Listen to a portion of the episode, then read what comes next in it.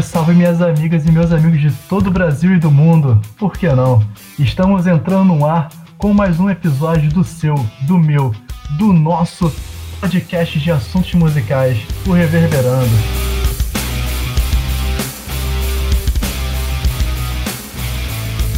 Hoje com a presença carimbada de Daniel Molan. Tudo tranquilo, Molan? Boa tarde. Fala aí, pessoal, tudo bem? E a voz sensata que coloca ordem nessa bagaça, Ju Lima. Tudo bem, Ju? Boa tarde, galera. Tudo bem com vocês?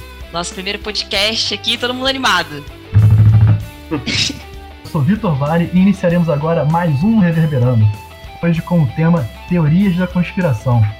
Então preparem o Durex, as linhas vermelhas e tirem tudo o que tem na sua parede, porque hoje nós vamos desvendar as principais teorias da conspiração no mundo da música. Então, minha galera, simbora!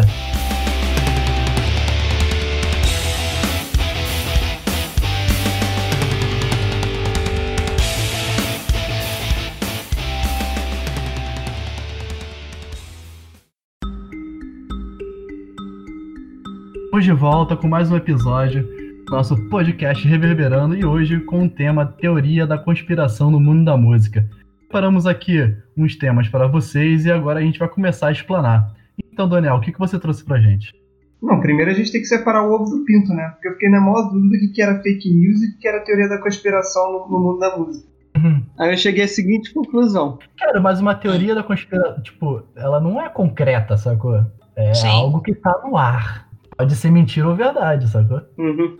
Agora, por exemplo, eu separei algumas coisas aqui e, pô, são teorias, sabe? Tipo, é, o Keith Richards é imortal, sacou? É, não, dá pra provar que é mentira, É, né? tipo, o David Bowie previu o sucesso de Kanye West. Um álbum dele que, porra, e aquele e o Elliot Smith, né?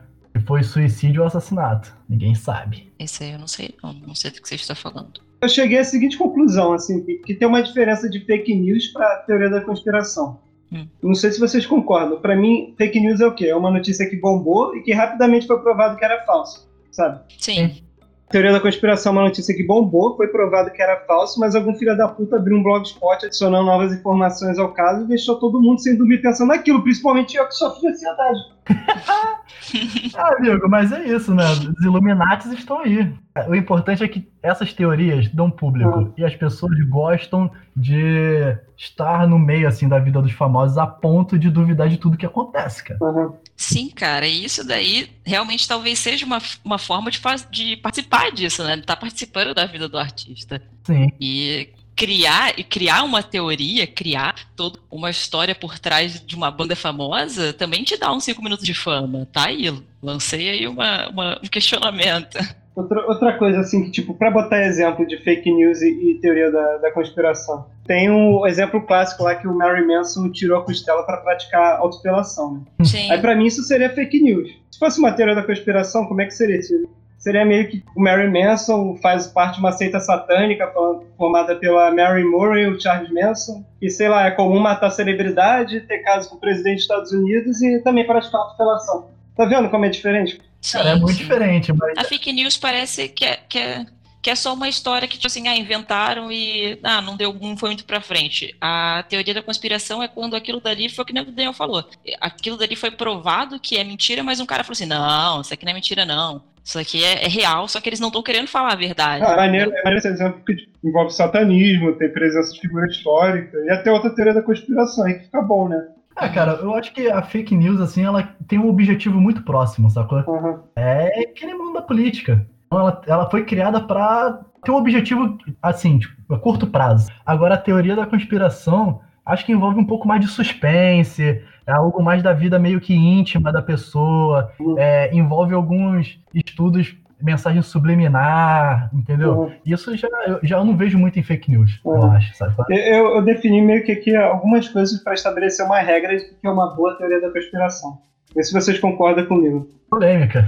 Aham. O número um, claro, tem que ser algo bombástico. Sim, Ah. O número dois, tem que ter alguum motivo para abafar o caso. sim. Isso daí Ah, acho que é realmente. É, número três, tem que me tirar o sono. Isso é uma boa teoria, tem que me tirar o sono. Daniel, você é ansioso, É. Daniel. Em número 4. Exagerou muito, Daniel. Em número 4, não menos importante, tem que ter a ver com alienígena, satanismo, Illuminati, com alguma coisa do Olavo de Carvalho. Então, é isso aí, entra no suspense, sacou? É.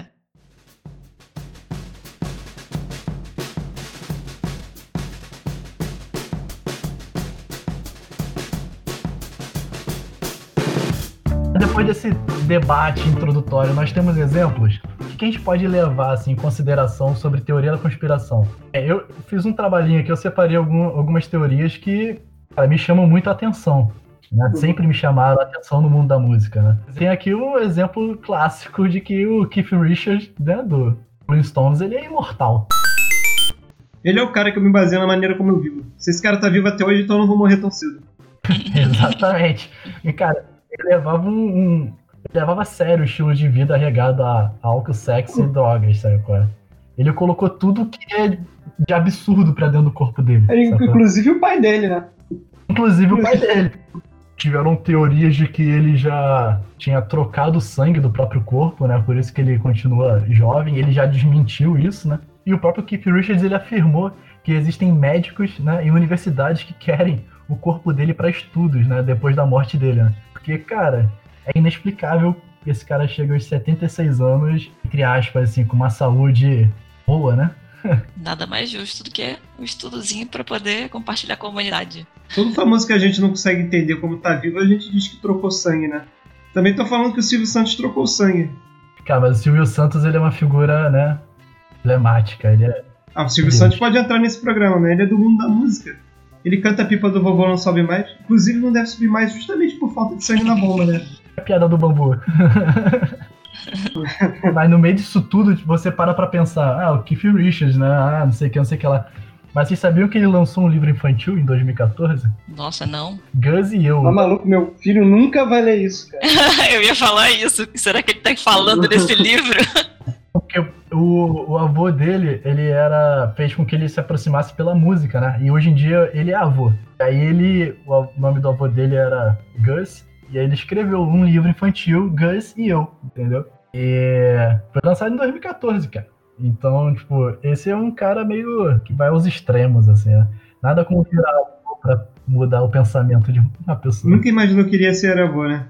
É tipo o Sergei, que falava que ia morrer com 30 anos de idade e ainda velho continuava falando Já tinha isso. 30 anos que ele não tinha Uhum. Agora vocês param pra pensar, se o avô dele introduziu ele no meio da música e o cara é imortal, entre aspas, né? Imagina como é que vai ser o neto dele, se ele entrar no meio da música. Tá vendo isso? Vamos ter mais um reptiliano Uhum. por aí. Teorias do reptilianos. O segredo É. do Keith Richards é que ele é conservado no álcool. Pode ser, ou no formol, né? A gente não Aham. sabe o que, que tem na cerveja dele. Mas no mundo da música, cara, nós temos vários casos desse tipo, Sim. né? É, A gente não pode deixar de falar o mais conhecido de todos os tempos, né? Que é a troca do Paul McCartney. cara, essa daí é absurda. A troca do Paul McCartney, é. Mas é, não é só uma simples troca, né? Para quem nunca ouviu essa teoria, para quem é mais novo, é, é- o buraco de coelho é bem mais fundo, né? Todo mundo especula que ele morreu em 1966 num acidente de carro. Só que é aquilo, ninguém provou que esse acidente de carro existiu. É, tem uma história que realmente ele sofreu um acidente, mas foi de moto e foi uma coisa assim super sutil, sabe? Não foi um acidente que desfigurou o rosto dele, como as pessoas falam.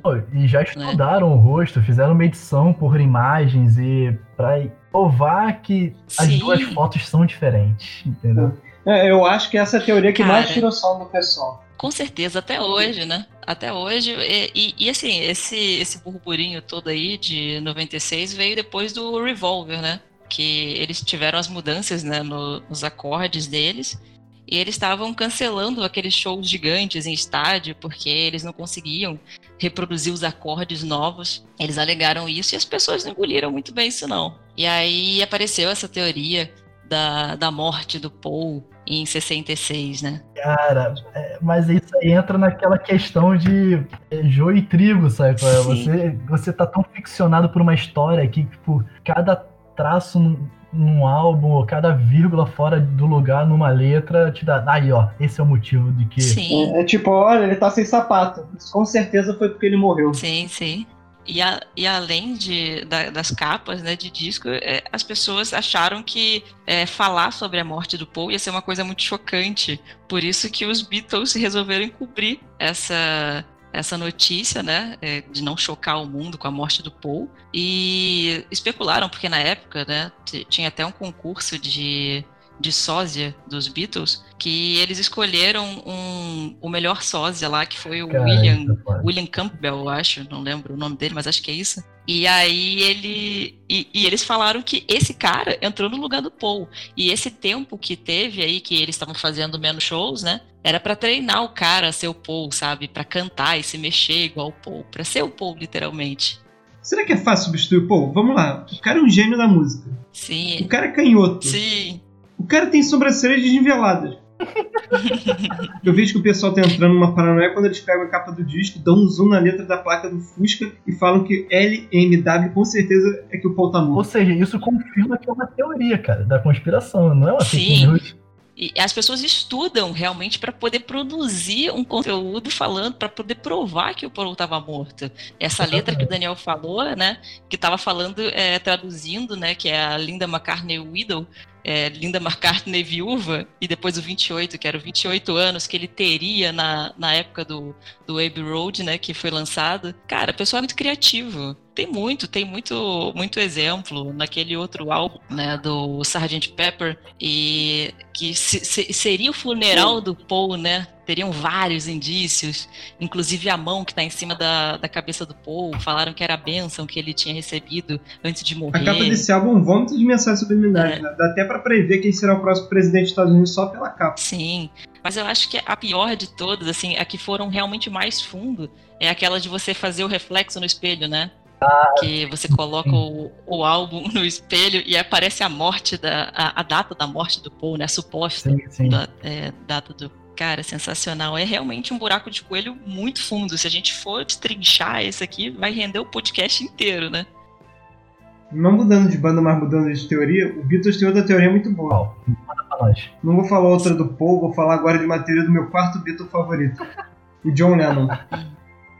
Acho que todo mundo aqui já escutou a teoria que o John Lennon foi assassinado pela CIA, né? Sim, sim. sim. Isso ficou muito famoso, cara. Os Illuminati. Fizeram até um filme sobre a morte dele com o Jared Leto, que o título do filme é Filme do Jared Leto Gordo. Que conta justamente a história do Mark Chapman, que foi o homem que assassinou John Lennon. Sim, e pô, a teoria de que a CIA fez lavagem cerebral no cara. Sim, justamente, porque na época do assassinato, a CIA tinha um projeto secreto chamado MK Ultra. Diferente do que eu pensava, não era um jogo do Mortal Kombat, e sim um projeto de controle mental. Test your might. Uma coisa que chamou a atenção de todo mundo na época foi que o Mark Chapman disse à polícia que não sentiu nenhuma emoção em tirar o John Lennon. Só obedecia uma voz na sua cabeça que dizia: Do it! Just do it! Que é um claro indício que a mente dele estava sendo manipulada pela CIA. Ou ah, que ele tinha distúrbio mental. Oh, Tô é, brincando, só problematizando. e adivinhe só o livro que ele estava lendo quando ele foi preso. Não vou dar uma dica, hein? Não era Foca Fofoca nem a menina bonita do laço de fita. Qual o livro que ele tava na mão? Já ouviram falar do caso do apanhador do campo de centeio? Sim, sim. Sim, então, É o mesmo livro que o assassino do Kennedy estava lendo quando ele cometeu o assassinato. A CIA nem disfarça, né? E acusam a CIA de usar o livro para manipular mentalmente o cara. Uhum. Você com certeza deixou alguma frase gatilho naquele livro que faz as pessoas quererem matar a celebridade. Eu já li o livro duas vezes e ainda não encontrei. Acho que ele foi mal traduzido pro PTBR. Não, e, e, também tem a ideia de que a CIA era porque ele estava se aproximando muito de teorias comunistas e outras coisas mais. Numa época bem pesada. Sim, ele estava falando muito de política, coisa que não era para ser falada, né, entre aspas, naquele momento. Ele estava revolucionando, liderando uma revolução. Ele era uma influência subversiva para os jovens na época, né? Ele apresentava Sim. ideias como comunismo e veganismo. Isso deixou a ser desesperado. Cara, e o pior é que se você parar para pensar, você começa a dar uma viajada nas teorias e fala assim, cara, tem, tem sentido, sabe? Ah, não, é pra tanto tempo é isso. Vamos aos pontos. Os Estados Unidos tinha motivo para matar John Lennon? Cara, na minha cabeça, não. É. Eles nem precisam de motivo para matar um estrangeiro, né? Então ainda vai. Tranquilo. Eles já fizeram isso com alguma celebridade antes? Polêmica. Tem gente que acredita que eles fizeram até com o presidente. Exatamente. Sim, sim. E tem outro ponto super válido. A Yoko Ono parece muito com a gente da ciência. Nossa, mas aí é muita problematização, brother. Aí eu acho que. Isso explicaria toda a falta de talento da Yoko. Nossa. limite que o filme tá passado. Cara, mas isso é bizarro, sabe? Acaba envolvendo a gente em outras teorias, assim, cara, envolvendo álbuns de CDs, assim, como a questão dos Beatles e do Paul, é, a questão de que o David Bowie teria previsto o sucesso de Kanye West. Ah, sim. Cara, olha. Essa é bobeira. Cara, mas, mas- cara, olha, se liga nessa teoria, mano. O, o David Bowie lançou um álbum em, é, em 72, que o nome é bem grande e minha pronúncia. ah, Foda-se. É The Rise and Fall of Zig Stardust and the Spiders for from, né? Mars. Esse é o nome do álbum, tipo, pra escrever uma enciclopédia só com o nome. Mas enfim, na capa do disco apresentava uma placa em cima do Bowie que dizia K. West, né? A abreviação de Kanye West. Né? Uhum. E isso aconteceu, e esse álbum, tipo, aconteceu cinco anos antes do, do Kanye West nascer, cara. Sim. A primeira faixa do álbum, aí que começa o bagulho. A primeira faixa do álbum, o nome da faixa é Five Years. Uhum. Tipo, E a história que o disco vai contando é de que o mundo ele é condenado ao seu fim em cinco anos. A menos de que um Starman venha salvar todos. E todas as letras, assim, as faixas do álbum, se você for observar, tem um vínculo com o rapper Kanye West. Cara, olha o nível dessa teoria, sabe? Pegar um álbum de 72 e atribuir ao sucesso de uma pessoa. Agora, o que significaria Kanye West, né, dentro do álbum, na capa? Acaba abrindo margem, assim, pra galera viajar, né, sabe? Mas isso não era um hotel que tinha, que ele só tirou a foto ali embaixo daquele hotel? Ah, Exatamente, mas e aí? Isso daí é o que você pensa, Daniel. A gente tá indo a fundo.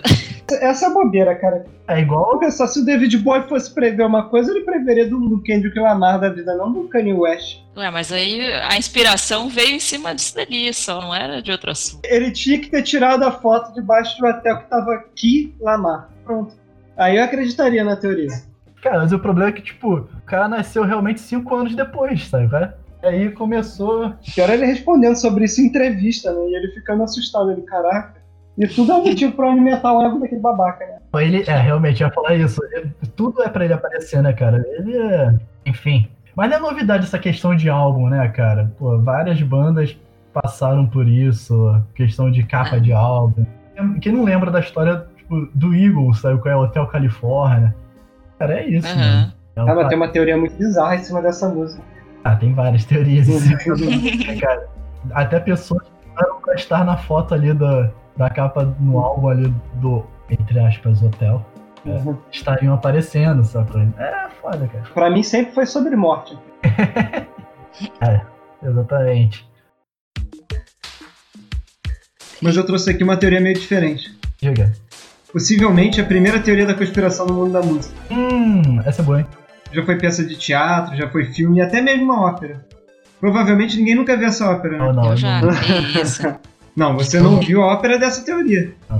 não. A teoria de que o Salieri envenenou ninguém mais, ninguém menos do que Amadeus Mozart. Ah, não. Cara, Isso daí é... Isso é bem antigo, assim. Daniel, eu vou deixar você contar, porque realmente essa daí você puxou lá do Eu fundo. acho que eu não tenho capacidade intelectual. Não tenho, é. Essa é pro nosso menino de ouro. Isso. Primeiramente, temos que sintonizar nossos ouvintes mais novos, né? Isso aconteceu no final do século XVIII. Nessa época, Mozart e Salieri estavam entre os músicos mais Minha bem-sucedidos. desculpa é que eu não, eu não era nascido, então eu não sei. Eles eram como se fosse a Rihanna e a Taylor Swift hoje, sabe? Ou pra quem é mais novo ainda, é como se eles fossem o BTS e o Blackpink. Eu gosto das comparações, cara. Bem, como nasce essa teoria? O Salieri, ele era um grande admirador do trabalho do Mozart. O Mozart é foda, né? Uhum. Mas ele ficou um pouquinho desapontado quando conheceu o Mozart de frente a frente. Quem tem já sabe como é que é, né? O Mozart não era nada daquilo que ele esperava. Ele achava o quê? Que o Mozart seria aquele cara culto que escutava Los Hermanos e Radiohead. Mas não, o Mozart era aquele molecão que assistia BBB e ficava fazendo briga no Twitter. E aquilo criou uma desilusão na vida de Salieri. Ele não acreditava que aquele pivete pudesse ser aquele gênio, né? Do modo que ele próprio. O Salieri já era um compositor da corte austríaca, já era diretor de teatro. Tinha um LinkedIn bem invejável na época. O LinkedIn. Já o Mozart, o Mozart era aquela criança asiática que tem no YouTube, que nasce tocando baixo de 12 cordas, que quando você vê o vídeo você até desiste de se tornar profissional. tem 7 anos de idade e grava o seu próprio vídeo tocando todos os cinco instrumentos. Sim, e ele faz a produção musical. É, isso é verdade. O Mozart, com 7 anos de idade, ele já viajava o mundo todo para fazer suas apresentações. E era um astro em exceção, era quase que um Michael Jackson da época dele. Melhorou a comparação. Dizem que a rivalidade dos dois aumentou tanto até ponto que o Salieri não aguentou de inveja e envenenou o Mozart. Morreu com 35 anos Cara, de idade. é, veneno é uma coisa tão. Né, século XVIII, né? 17. Né? Olha, que, que compatibilidade. É, o que parece plausível é que a morte do Mozart realmente foi repentina. Não, morreu muito E olha, o Mozart contava com a melhor equipe médica de sanguessugas da época dele, o que chocou o mundo inteiro naquele tempo, que gerou toda essa teoria da conspiração.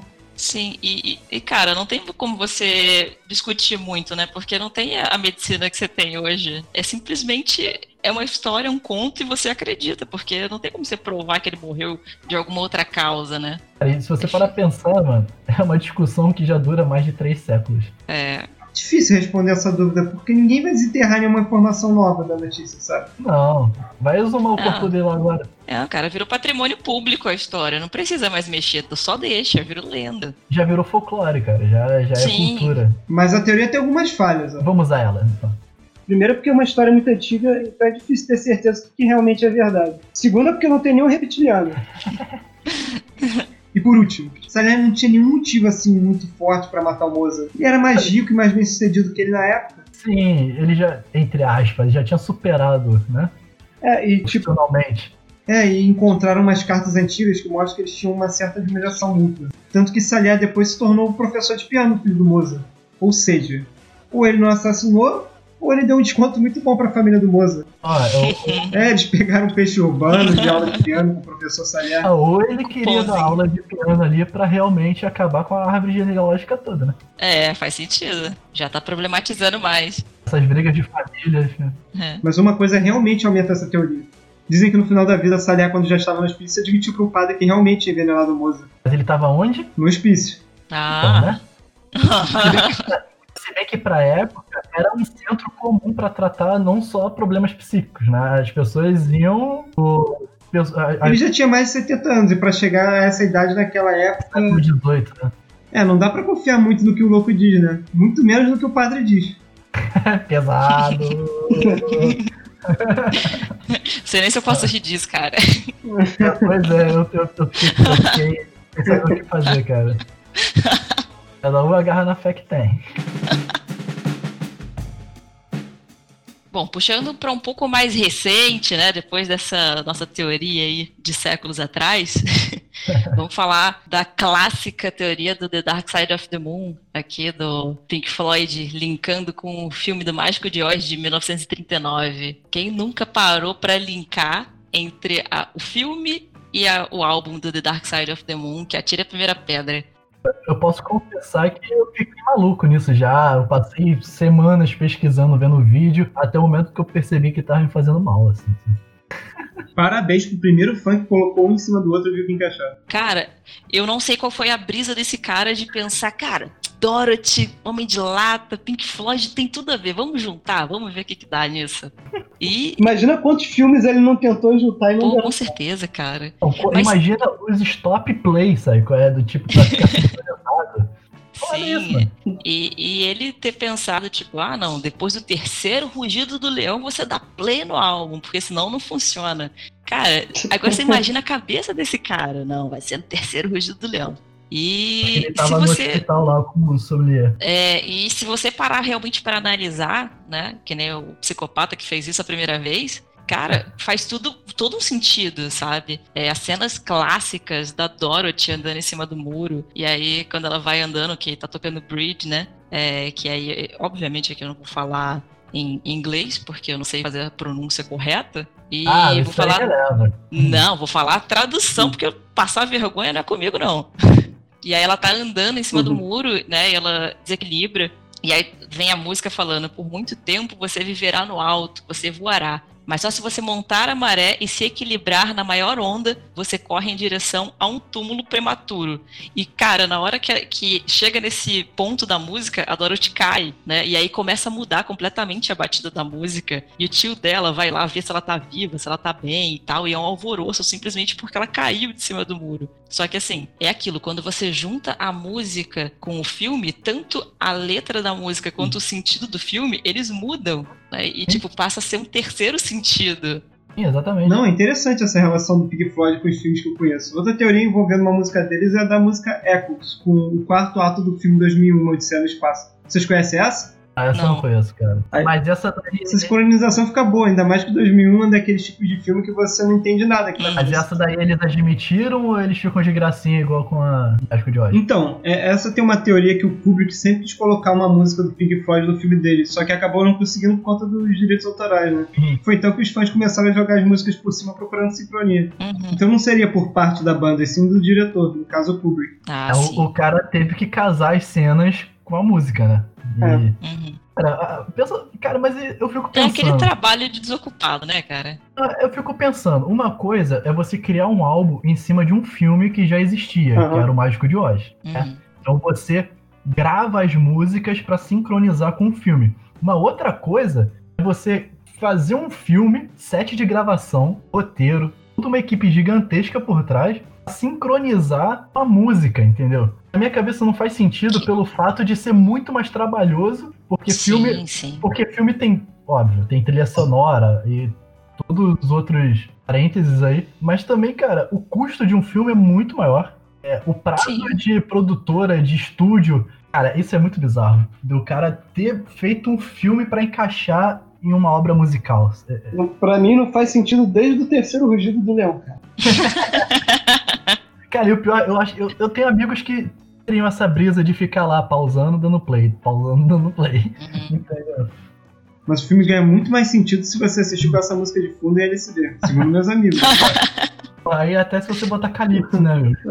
É, aí tudo faz sentido, cara. É, da- dessas cenas aí do, do Pink Floyd, que mais me tiraram sono, eu acho que foi a do espantalho. Não sei se vocês lembram que o, o, espantalho ele tá no gramado, né? E aí chega a, a Dorothy, é, tira ele lá de cima, e ele começa a cantar uma, uma música, né? Que é do filme, e aí começa a tocar a Brain Damage, né? Que é o dano cerebral, loucura. E a letra vem falando: o lunático está no gramado. E tipo, a Dorothy tirou o espantalho do gramado, sabe? E aí na hora que ele começa a cantar a música do filme, começa a tocar a música do Pink Floyd, tá? É, né, falando do dano cerebral, falando que ele é um lunático. E cara, você fica assim, por que será que realmente casa tão bem assim? Essas combinações ficaram tão, tão semelhantes, né? Fizeram tanto sentido que o Pink Floyd teve que se manifestar via público. E o Roger Waters falou que algum cara, né, com muito tempo livre, teve a ideia de combinar o Mágico de Oz com o The Dark Side of the Moon, é, mas que realmente não tinha nenhuma ligação entre uma obra e outra.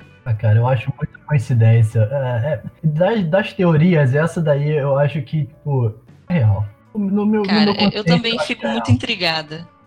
Eu fico muito intrigada. A que ponto chegamos, né? Os próprios membros do Pink Floyd estão chamando os fãs de drogados. pois é, cara. Isso daí realmente já é um ponto para você começar a pensar. Interrompemos a nossa programação normal para entrar no nosso momento. Blagarinha! Se você está curtindo nosso programa, não se esqueça também de nos seguir nas redes sociais. Estamos no Instagram pelo arroba reverberando underline PC e também no Facebook na página do Reverberando. Agora de volta ao programa. Tá bem, é, eu trouxe mais uma teoria aqui que sai um pouco desse mundo de álbum e tal. Eu trouxe uma questão aqui do tipo suicídio ou assassinato, né? E não, não é o Kurt Cobain.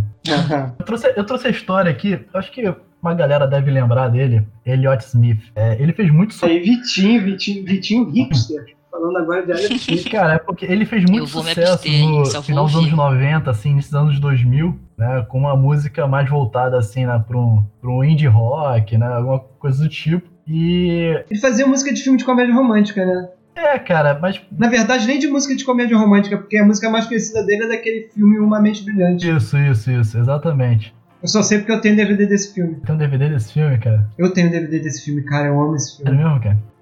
Quem não sabe, ele tá falando da música Miss Misery, né? É, essa mesmo. E ele, cara, ele sempre batalhou, assim, contra depressão, alcoolismo, né? E alguns vícios de drogas, sabe? É, por anos, entendeu? E você acaba percebendo isso nas composições dele, né? É, sempre foi muito conhecido por composições melancólicas, abordando temas sobre solidão, desespero, né, alienação social. Só que em um determinado momento, assim, cara, é, a história dele, ele foi encontrado morto, né, pela sua namorada, Jennifer Kimba. Só que com um detalhe interessante, né? Ah. Com duas facadas no peito. Exatamente. Ele foi encontrado morto, né? É, enquanto ela foi tomar banho, assim. Ele ficou no quarto depois de uma discussão. E, segundo o depoimento da Jennifer, quando ela retornou pro quarto, é, ele tava com a faca cravada no peito, né? É, e ela puxou a faca e ligou pra polícia. Enfim, o Elliot Smith acabou morrendo no hospital. E... Puxou a faca, sem querer deixou os digitais dela na faca. Exatamente. É, então Vai ouvir que, que bizarro, né? Não, mas só tá na, só tá na faca porque eu tirei. Eu queria Cara, salvar sempre, ele. Pra mim, sempre que é suicídio com um tiro, uma facada no peito, eu fico sempre com o pé atrás, sabe? Por que não na cabeça? Tipo, o cara ainda quer sofrer, ainda quer fazer no peito. Exatamente. E, e, e o pior de tudo é que, é, uhum. segundo a Jennifer, né, e foi encontrado no local é um post-it, né, uma mensagenzinha dizendo: Sinto muito amor, Elliot. Deus me perdoe. A autópsia oficial ela não é, considera a morte como suicídio, porque segundo a autópsia é, a direção da, das facadas né, eram consistentes com uma eram consistentes, né, com uma facada auto-infligida. Só que o que ficou em aberto na autópsia também, né, é que não existia uma ferida de hesitação. É, normalmente quando uma pessoa vai se apunhalar, uhum. é, o corpo responde de alguma forma do tipo, não faça isso, meu amigo. Sim, sim. As facadas estavam muito limpas, embora coincidissem com a posição dele, né, fingindo isso nele mesmo, né. E é isso, cara. É, ficou conhecido, o cara tava no auge, ele tava com alguns sucessos estourados, ele teve música, né, concorrendo ao Oscar. E fica aberto, hein? foi suicídio ou assassinato. Nada justificativa para duas facadas, né? Como é que seria? Ele deu a primeira, viu que não ia morrer e deu logo a segunda? É, que, e que força ele teria, né? Uhum. O cara se deu uma facada, ele tá, tipo, morrendo de dor no peito, cara.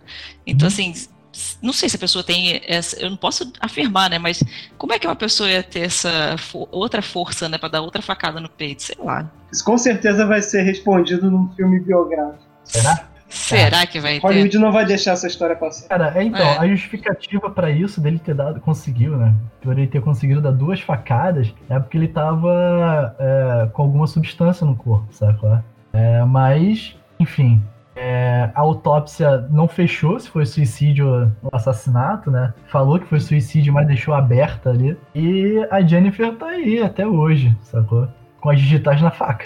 Uma outra teoria que a gente fica meio encucado, né, que já é das mais recentes, é a da John Benet, né, aquela criança de seis anos, agora falando de assassinato, né, é, aquela que era uma Miss, uma mini Miss, né, que morreu com seis anos de idade, que foi encontrada. Eu acho que ninguém conhece essa criança aqui no Brasil, Ju. É, cara, então, ela ficou famosa por causa desse link aí que fizeram dela com a Kate Perry, né, então aí todo mundo passou a, a conhecer a John Benet, né, que a criança foi encontrada, é, na verdade ela sumiu, né? A história foi que ela tinha desaparecido e aí os pais dela ligaram para a polícia desesperados é, para achar a criança.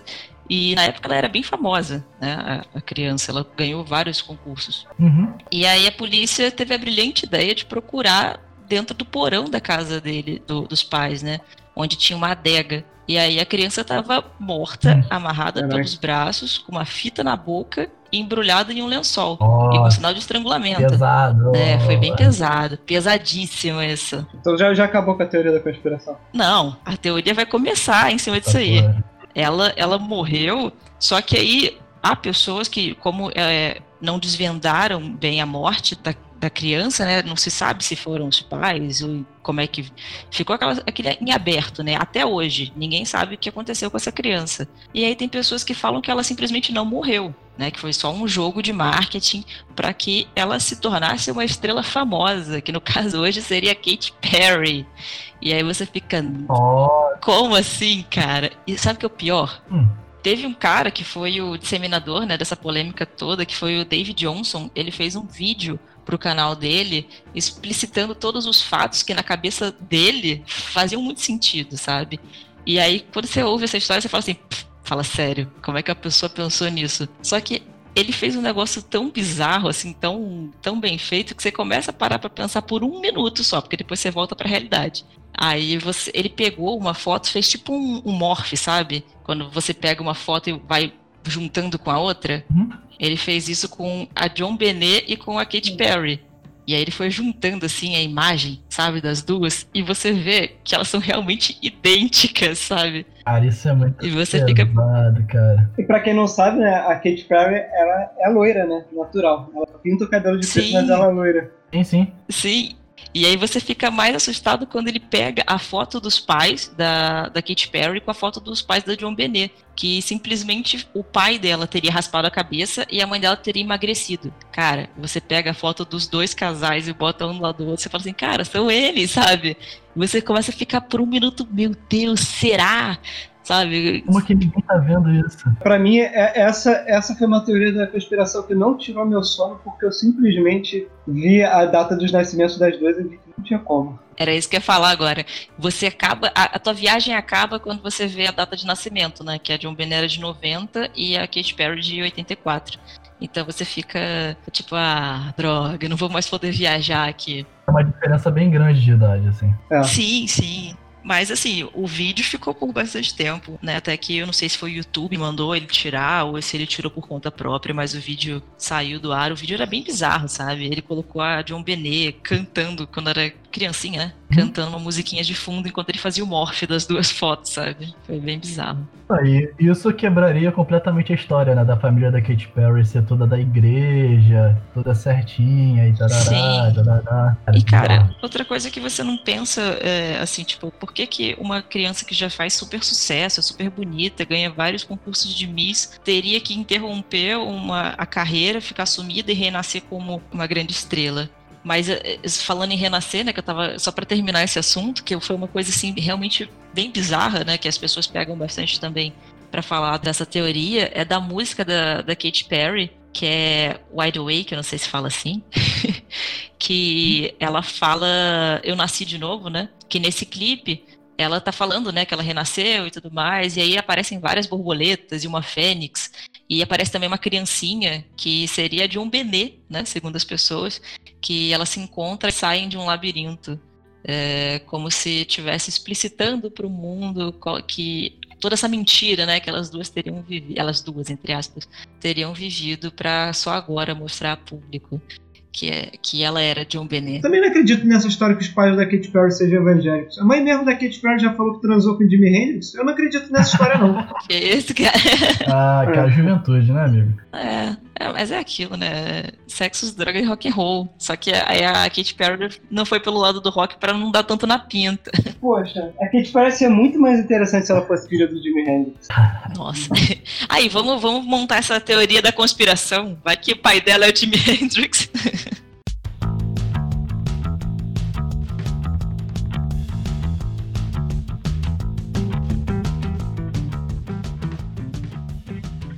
Só pra variar, eu trouxe mais uma teoria do peixe gay do Kanye West. Muito bom. Eu sou um peixe gay, cara. Bem, sendo bem sincero, eu, assim como 99,7% da população, não acredito que ele seja o maior gênio criativo de todos os tempos. Cara, o importante é que ele acha que ele é. é. Mas ele é o cara que gera as melhores teorias atuais, né? E teve uma que me chamou a atenção, que foi do fato de ele estar manipulando o Donald Trump. Cara, eu acho que essa daí é uma teoria meio. Hum, é forçação de barra. Vamos lá, todo mundo ficou meio bolado em 2018 quando ele apareceu com aquele boné do Make America Great Again. Uhum. Ele foi, tirou foto com o Homem-Laranja, chamou ele de irmão. Se parar pra pensar, isso não faz sentido nenhum com um cara que até pouco tempo atrás criticava o Bush, dizendo que ele não se importava com os negros. Exatamente. Isso deu tela azul nos fãs, né? Que sempre querem provar que ele não é um babaca. Então eles foram obrigados a montar várias teorias da conspiração só para explicar esse ato. Uhum. E eles chegaram à seguinte conclusão: a de que o maior gênio da música, na verdade, está jogando xadrez 4D. A gente que não consegue entender os movimentos dele.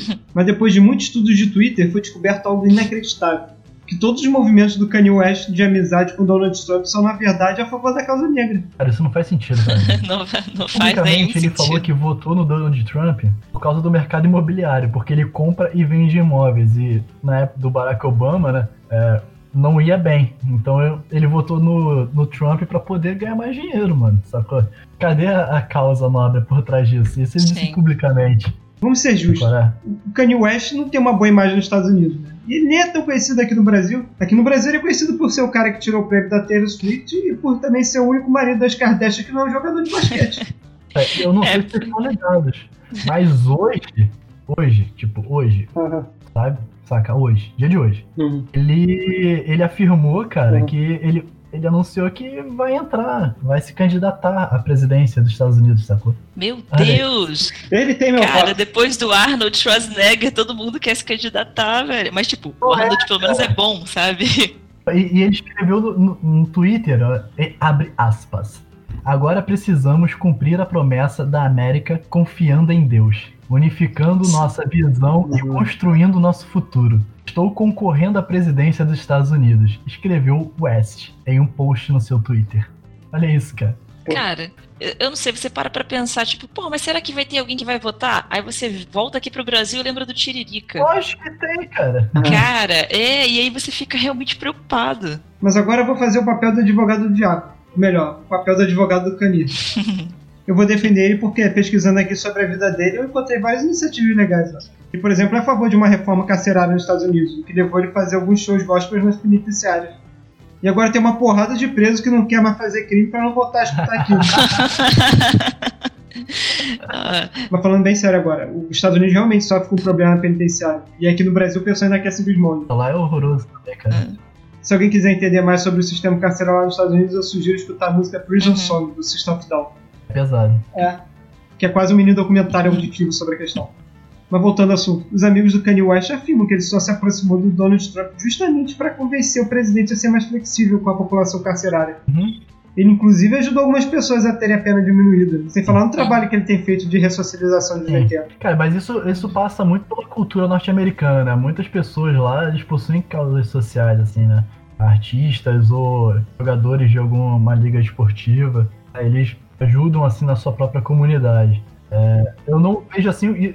É que na minha cabeça, cara, eu não sei se eu já tenho uma, uma, uma- algo contra ele, né? Mas ele faz mais do mesmo, sabe qual é? uhum. Embora ele tenha as causas sociais dele, mas ele, pra mim ele é, tá no bolo da maioria, sabe? qual é? Sim, e é uma, uma coisa meio cultural também lá nos Estados Unidos. É porque, assim, tipo, a gente vê de fora, é, a gente acha, pô, que maneiro, o cara é uma causa, tá ajudando uma causa nobre e tudo mais. Só que é o que o Vitor acabou de falar. É, é meio que natural para eles, né? E eu acredito que isso tem a ver com a influência do sistema educacional. Tipo, desde criança, eles são ensinados, eles têm várias matérias que a gente nunca teria que, tipo, a gente só tem, talvez, sociologia no segundo grau, sabe? É, e lá eles têm várias matérias tipo de sociologia, antropologia, de realmente cuidado social desde criança. Então a mentalidade deles Uhum. em relação a isso é muito mais desenvolvida do que a gente aqui, sabe? Então eu, eu acho que também é um pouco disso. E agora o Kanye também tá apoiando esse movimento do Black Lives Matter.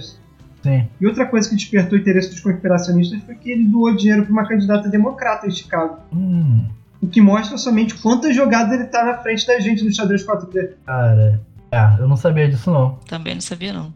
Bem, se isso for verdade, o Kanye West vai ganhar muitos pontos comigo, principalmente na tabela dos rappers. Ele não vai chegar a ultrapassar o Criolo, mas com certeza vai ficar na frente do Vanilla Ice. Com certeza vai.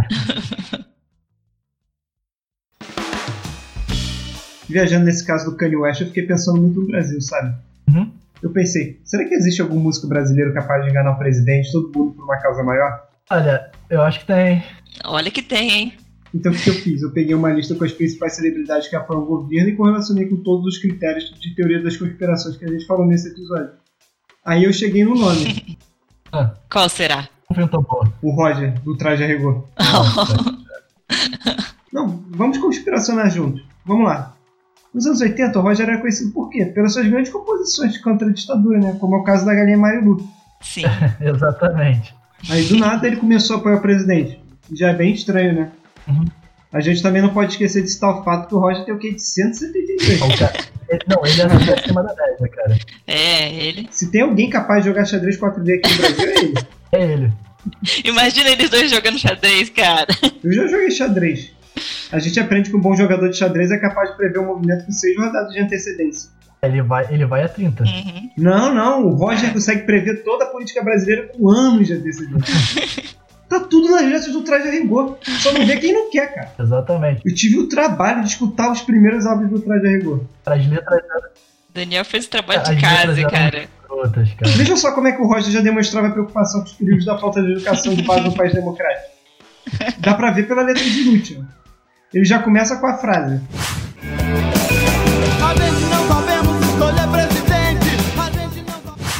Depois ele ainda reitera isso na letra de preguiça. Eu tenho preguiça de pensar, preguiça de raciocinar. Eu tenho preguiça de estudar e me formar. Então, nessa música ele já estava prevendo a tal política brasileira. O governo que é contra a educação, contra a pesquisa científica. Exatamente. Mas a mensagem mais importante ele deixa na música pelada, onde ele previu o desdém à cultura na frase Indecente é você ter que ficar vestido de cultura. Daí não tem jeito quando a coisa fica dura. Sem roupa, sem saúde, sem casa, tudo é tão imoral. A barriga pelada é que a vergonha nacional. Eu sempre interpretei essa música de maneira errada. Eu achava que a barriga pelada fosse a fome, a Sim. vergonha nacional. Mas não! O Roger tá muito à frente da minha capacidade intelectual. Só descobri o verdadeiro significado assistir o programa do Danilo Gentili. Justamente durante a entrevista com o Bolsonaro. Porque o Danilo Gentili, depois de 30 minutos lambendo a bota do Bolsonaro, pediu pra ele mostrar a cicatriz da facada. E quando o Bolsonaro levantou a camisa, que eu entendi a frase. A barriga pelada é vergonha nacional. Qual era a barriga pelada? A do Bolsonaro. Bolsonaro, cara. E pra piorar, quem tava lá no programa? Cara, O Roger. o Roger, Ele só entrou no programa do Danilo Gentili pra isso acontecer. cara, ele sabia da. Não, ele sabia da facada e ele sabia que ele faria essa, é, que ele estaria na entrevista junto com o Bolsonaro. Mas voltando. Na versão do CD, a música Pelado já começa com a mensagem subliminar ao contrário. Ó. Antigamente era impossível decifrar a mensagem, mas com o avanço do Audacity, eu fui capaz de decifrar a frase onde ele fala simplesmente. Põe o chapéu pra gente ficar mais no astral. Só que eu fiquei a semana toda antes dessa gravação tentando correlacionar isso com algum significado. Põe um chapéu pra ficar no astral. Aí eu pensei, que figura brasileira conhecida por usar o chapéu, hein? O Valdemiro Santiago! Mesmo chapéu de 5 mil reais que o Bolsonaro tirou na multidão naquele dia. Era exatamente esse chapéu que o Roger tava falando na música, cara. Daniel, você tá de parabéns, Daniel. Cara, se eu fosse você, eu redigia isso e botava na internet. Meu Deus. E o que, que ele tava fazendo? Ele tava prevendo a união do armamentismo com as igrejas evangélicas. Com barriga pelada. É, só que infelizmente o Roger sofreu por ninguém dar muita atenção para as letras dele. Então, para as pessoas prestarem mais atenção na letra de pelado, ele se sacrificou e resolveu posar pelado para G Magazine. Nossa. Pô, meu Deus. E depois desse mico, ele percebeu que não conseguiria alertar a população de jeito nenhum. Então ele resolveu tirar proveito da situação e criou o personagem. Esse Roger Reaça que a gente vê hoje é parte do personagem. Cara, é, não, ele tudo, tudo foi planejado desde o início pra ele chegar naquele momento na entrevista. É isso, entendeu? Sim. Tanto ele posar na revista, tudo. É tipo, é, sacrificar a imagem do traje a rigor pra chegar na entrevista. Estão desdenhando da previsão, né? Mas eu já disse, tudo tá nas letras do traje. Hum, Essa fase mesmo de transformação tá escrita na letra de A Festa.